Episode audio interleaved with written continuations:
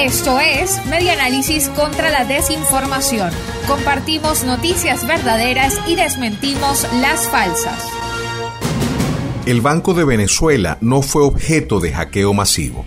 Una imagen difundida recientemente en WhatsApp y otras redes sociales anunciaba a través de un texto que el Banco de Venezuela había sufrido un ataque informático afectando a todos sus ahorristas. El supuesto comunicado dice, Banco de Venezuela informa que se presentó un hackeo masivo y general de todas las cuentas bancarias. Según reportes, todas las transferencias interbancarias cayeron en un banco poco conocido. Pero esta información, destinada a crear alarma y zozobra entre los ahorristas de dicha institución bancaria y del sistema financiero en general, es falsa y no se corresponde a la realidad.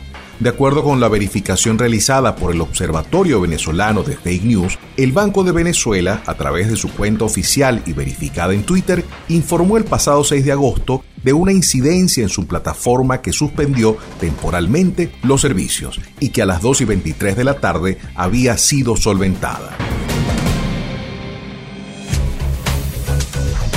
Esto fue Media Análisis contra la Desinformación. Síguenos en nuestras redes sociales, en Twitter e Instagram en arroba medianálisis y nuestra página web medianálisis.org.